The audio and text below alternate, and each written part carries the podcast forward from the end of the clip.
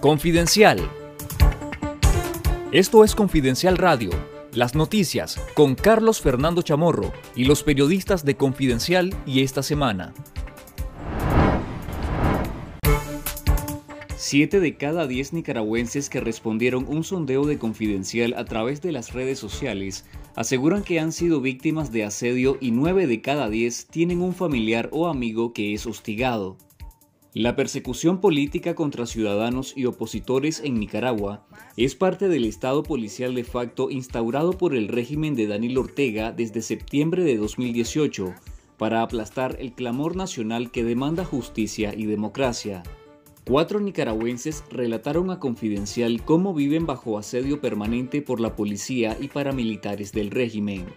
El padre de un joven asesinado durante las protestas de 2018, la madre de un excarcelado político, un ex reo de conciencia y un activista político fueron quienes contaron su día a día bajo asedio. Estos ciudadanos han sido investigados por la policía y aseguran que el hostigamiento recrudeció en 2021 con la cacería política que elevó a más de 170 el número de presos políticos en Nicaragua. Te invitamos a leer la historia completa en confidencial.com.ni.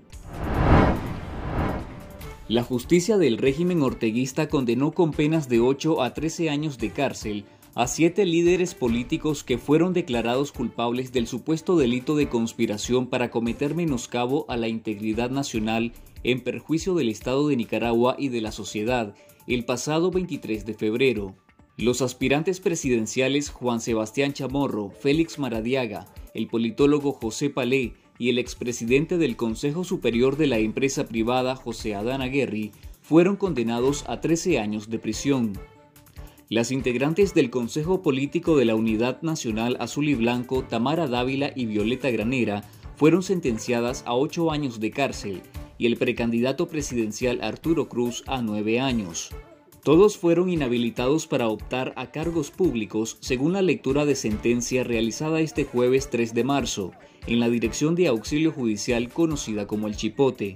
Tras siete días de audiencia maratónicas, los líderes políticos afirmaron sentirse en paz porque son inocentes y nunca han pedido sanciones o actuado en contra de los intereses de Nicaragua.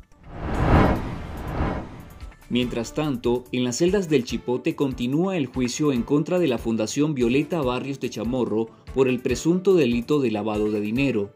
Oficiales de policía obligaron este jueves 3 de marzo a la ex precandidata presidencial Cristiana Chamorro Barrios, directora de la extinta fundación que se encuentra en arresto domiciliario, a vestirse con uniforme azul de los presos políticos y le pusieron bridas en sus manos al presentarla ante el juez, informaron abogados y organismos de derechos humanos. La audiencia se realizó a puertas cerradas en el Chipote, con un fuerte dispositivo policial.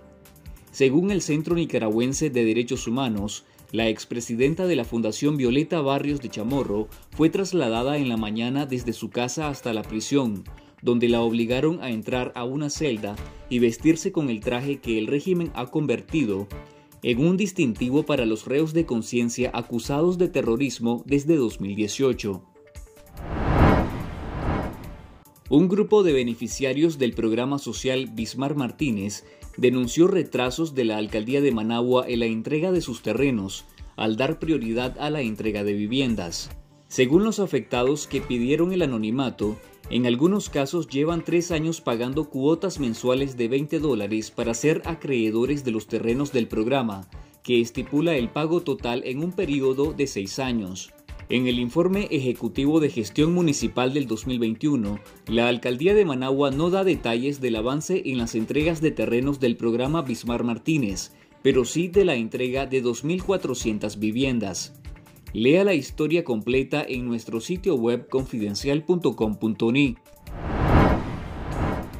La invasión rusa en Ucrania provocó un éxodo inédito en Europa en décadas de más de un millón de ciudadanos.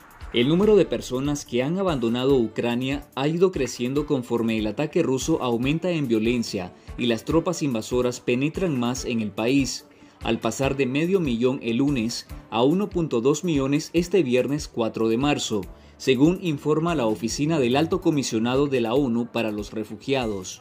La ONU evaluó este jueves que la guerra en Ucrania puede provocar que hasta 10 millones de personas, casi el 25% de la población del país, tenga que huir de sus hogares. Ucrania pidió este viernes al Comité Internacional de la Cruz Roja que ayude urgentemente en la creación de nueve corredores humanitarios tras alcanzar ayer un acuerdo con Rusia para un alto al fuego humanitario temporal. Esto fue Confidencial Radio.